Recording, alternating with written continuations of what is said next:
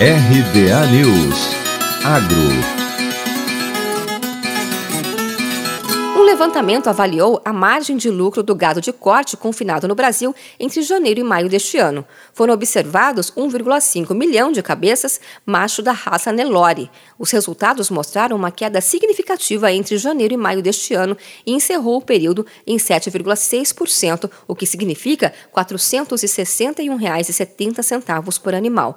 No mesmo intervalo de 2020, a margem média de lucro foi de 25,6%, ou seja, 1.110,52 por animal.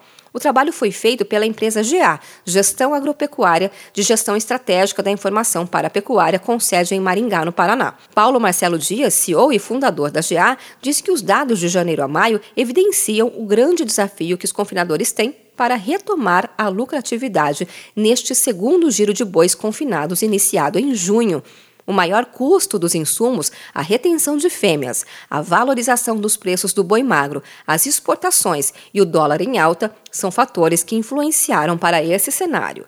Dias afirmou que o ano de 2020 foi positivo para o pecuarista, que tinha estoque de insumos, fez uma compra favorável dos animais de reposição e surfou tranquilamente a alta da arroba do boi, impulsionada pelo aumento das exportações. Ou seja, quem trabalhou com gestão madura conseguiu aproveitar melhor as oportunidades que o mercado ofereceu. De acordo com o levantamento, o ágio, que é a diferença média entre os valores de compra da arroba do boi magro e a venda do boi gordo verificado no período, chegou a 13%, o mais alto desde 2008.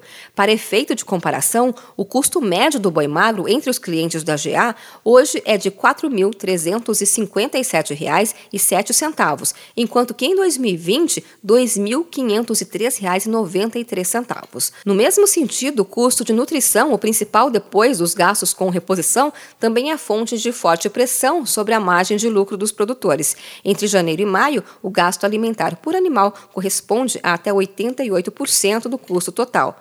Paulo Marcelo Dias afirmou que o cenário de preços mudou sensivelmente em relação ao ano passado, já que os pecuaristas estão comprando a reposição em valores mais altos e o custo de produção também aumentou, influenciado pelas altas dos insumos. Para ele, esse será um ano de margens estreitas, porém que pode ser revertido com maior investimento em tecnologias, ferramentas que auxiliem o produtor na tomada de decisões assertivas, obtendo assim uma melhor gestão interna da propriedade.